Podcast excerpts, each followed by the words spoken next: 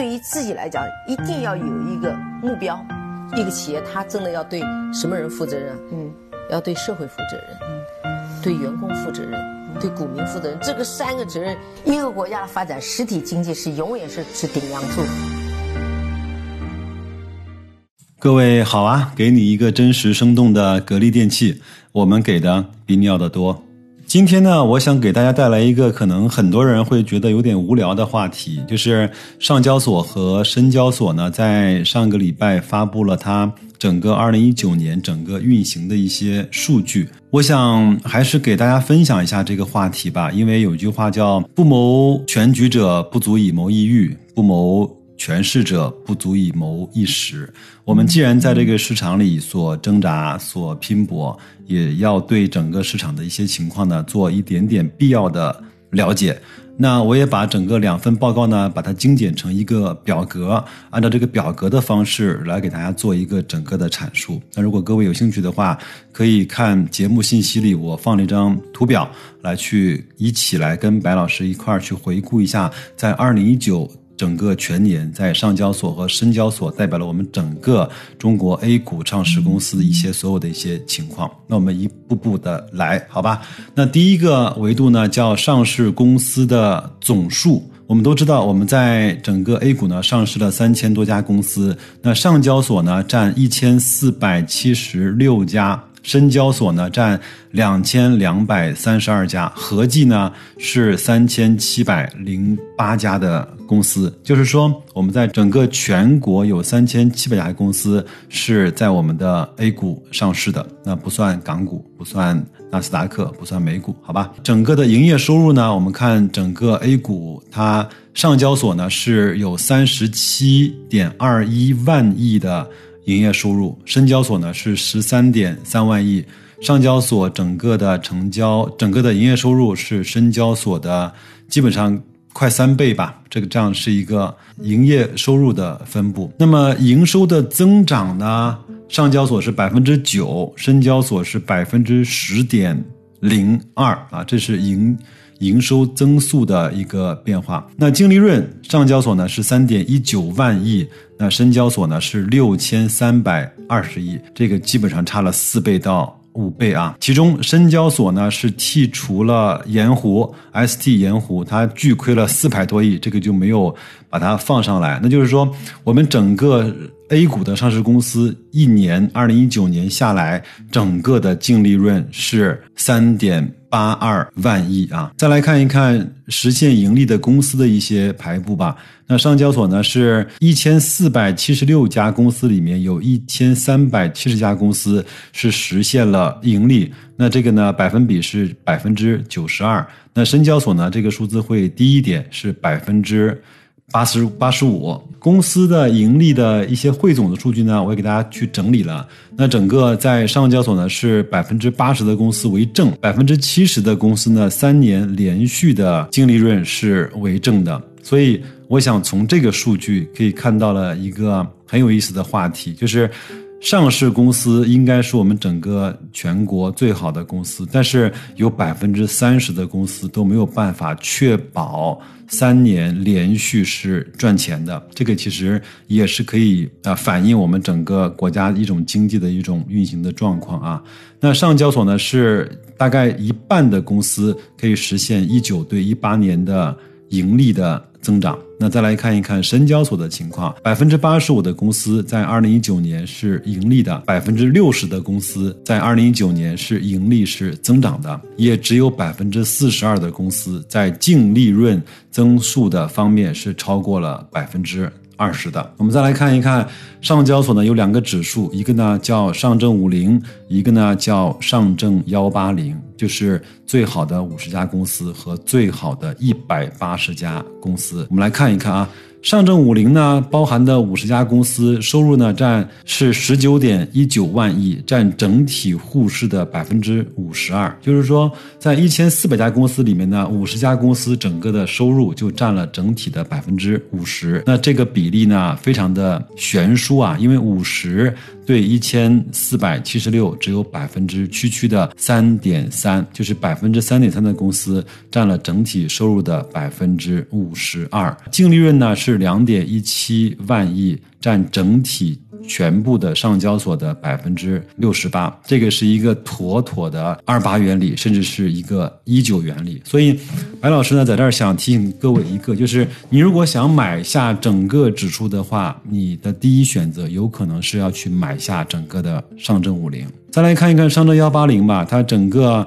的收入呢是二十六万亿，占整体沪市的百分之七十；净利润呢是两点七万亿，占整体沪市的百分之八十五。也就是说，一百八十家公司占了整个一千四百七十六家公司里面百分之十二的一个比例，它占了整体沪市收入的百分之七十和利润的百分之八十五。这个其实和整个的商业环境里面整个的二八原理是完全是符合的。那另外呢，在两份报告里面都非常重要的提出了实体经济和制造业在两个交易所的表现。那我们首先还是来看上交所实体经济呢，在上交所整体的营业收入呢是一点零三万亿，跟一八年呢是没有增长，基本上是持平的。它另外又专门给了一个数据，是获得了两点五万亿的经营性现金流，同比增长是百分之八的这样的一个数据。整个的实体经济还是有了相对还算是可以的起色啊。那深交所呢是给了一份叫制造业的这样的一个比例，收入增。增长呢是百分之七点一，净利润下滑了百分之六点五。我们看到净利润下滑呢，其实也就代表了整个深交所所包含的制造业的一个相对比较困难的情况。但是二零一八年这个净利润下滑是百分之二十一，所以二零一九年整个在深交所的制造业整个的净利润下滑是有所收窄的。我们再分行业来看啊，我们先来呃先来看上交所啊，在上游行业中呢，有色整个的行业呢是实现净利润是一百一十二亿元。同比增长是百分之十一，整个的上交所的煤炭行业实现净利润是八百六十二亿元，基本上稳定持平吧。那石油行业实现净利润是一千零四十九亿元，同比下滑百分之十一。我们也都看到了，在一季度中石油和中石化都爆出了一个巨大的亏损的情况。那在二零一九年疫情还没有发生的情况下，这个依然是有下滑百分之十一。那再来看看中游行业，中游行业呢，化工、钢铁分别实现了净利润是四百二十四亿元和三百一十六亿元，同比下滑是百分之二十八和四十九。在食品批发、零售、房地产和建筑行业分别实现了净利润是八百零八亿元。那批发零售呢是四百四十八亿元，房地产呢是一千两百零九亿元，建筑行业呢是一千四百六十一亿元的净利润，同比增长是百分之十七、三十、十三和十三，至少在。上海的沪市市场里面看到食品批发、零售、房地产和建筑行业这些股票的股价也都是获得了一个相对不错的增长。再来看一看，在上交所上市的医药行业，一共实现了全行业的是三百一十三亿元的净利润，同比呢是略略增长了百分之二。再来看一看我们很多人都比较关注的汽车行业，整体是实现了净利润五百零三亿元，同比下滑非常惨淡，是百分之二十七。经营业绩呢，真的是有压力。在服务行业呢，电力、热力、交通运输增速呢趋于稳定啊，分别实现了净利润七百二十六亿元和一千零六十四亿元。同比增长百分之一和百分之八。那再来看看深交所吧。深交所呢，它是说在电气机械啊、计算机通信和专用设备等行业实现了较快的增长。这个也和我们整个在去年所推出的这种科技兴国啊、科技立国这种方式呢，也有了也有了一些的呃关联。在二零一九年的净利润分别增长了百分之六十五。二十六和百分之二十四点一，这些数据可能大家听起来相对比较枯燥，但是我也想跟大家还是用这样的一个方式来去请大家去啊熟悉我们整个上市公司在每个板块和每个行业它的一些利润的一些情况。那在二零一九年，在深圳交易所第三产业的营业收入和净利润呢，总体的。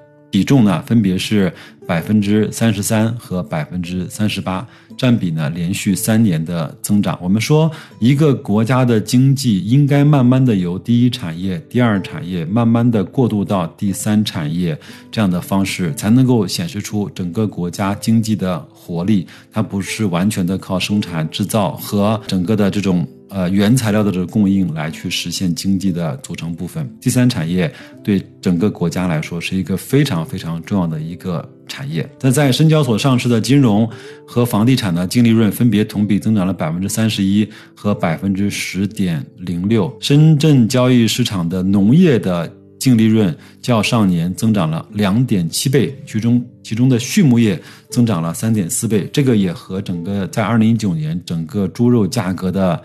上涨有很大的关系啊！我们再来看一看很多人都比较关心的分红吧。那上交所呢，共有一千一百家公司推出了分红的方案，那就是说还有三百家公司是没有全年分红的，那占全部盈利公司的百分之八十一。那整体的分红比例呢是百分之三十二，合计的分红金额是一点零七万亿，再创历史的新高。在上交所呢，八百一十家公司呢分红的比例超过了百分之三十，约两百三十家公司的分红比例超过了百分之五十。那其中工商银行的分红总额最高，达到了九百三十七亿元。我们都说宇宙第一大行，它在分红上面也是毫不含糊的。二十二家公司的派。现金额在一百亿元以上，那更多的是金融啊、能源这样的一些公司啊。同时呢，五百七十家公司连续三年。分红的比例超过了百分之三十，超过了九十家公司的连续三年的分红比例超过了百分之五十。那如果很多人希望去拿整个你的股票每年的分红，你可以去看一看是哪九十家公司连续三年分红的比例超过了百分之五十。那深市呢，百分之六十五的公司推出了现金分红的预案。分红的金额达到了两千八百七十九点五亿元，同比上升了百分之十点五。那整个的分红的公司的比例和分红的金额还是要远远落后于整个的上交所。这个和在每个交易所上市的公司的属性是有一点关系的啊。那百分之二十的公司呢，鼓励支付。就是股息率啊，超过了百分之五十。那二零一七年到二零一九年连续三年分红的公司有一千两百七十二家公司，那基本上占到百分之四十五左右吧。那分红金额最高的三个行业呢，分别是房地产。电气机械和器材制造以及金融业，分别是三百三十二亿元、两百八十亿元和两百六十七亿元。那更多的一些详细的数据呢，我就不想再给大家去做更多的啰嗦了。我是希望呢，能够大家能够把这一张在节目信息里这张白老师辛辛苦苦给大家去汇总的一些表格呢。把它存在这边，就代表了我们二零一九年整个沪深 A 股的一些情况。我还是希望大家能够看一看全局的情况。另外呢，我个人其实有一个非常小的想法，就是我们以前都就是很多人会诟病我们中国的股市呢，他是说这个呢是为企业融资的一个场所，不是给股东带来回报的。但是包括我们的那个证监会，包括我们整个的国家也都非常推崇，包括非常的鼓励和引导上市公司进行现金的分红。我也不知道哪一天就会成为我们股东获得在这些非常好的企业的一个分红的一个场所。这个的转变，我相信需要时间。呃，那前面中国的股市它其实慢慢的。应该是完成了它最前期、最简单粗暴、野蛮生长的那个时候的历史使命。更多的功能应该是实现让股东在这个市场上能够跟随好的企业的分红，能够不断的获得现金流这样的一个方式。那最后呢，我也不免免俗啊，就是要说一下格力电器。格力电器呢，在上周五呢是大涨了百分之五点几，那很多人也是出乎了自己的意料。有一句话，我不知道是谁说的，是林奇还是巴菲特？他是说，在雷电劈下来的时候呢，你最好是在场的。包括芒格也经常说，如果我们赶不上美国的股市最好的那三十个或者是五十个交易日，那整个我和老八的投资的业绩会成为一个非常可笑的笑话。所以我还是想借助这样的一个话呢。包括在这种格力，无论是大跌还是大涨的这种这种时间呢，跟大家说，陪伴一家好的企业一块儿在这个市场上发展，你真的应该给他更多一点点的时间和一点点的包容。不可能每天都涨，也不可能每个礼拜、每个月都涨。但是如果把时间拉长来看，这样的好企业对你来说，绝对是不负你心，人间。值得这句话，我在我的节目中已经讲了不止一遍了，好吧？那也祝各位在新的一周开始的时候呢，工作顺利，投资愉快，身体健康，再见。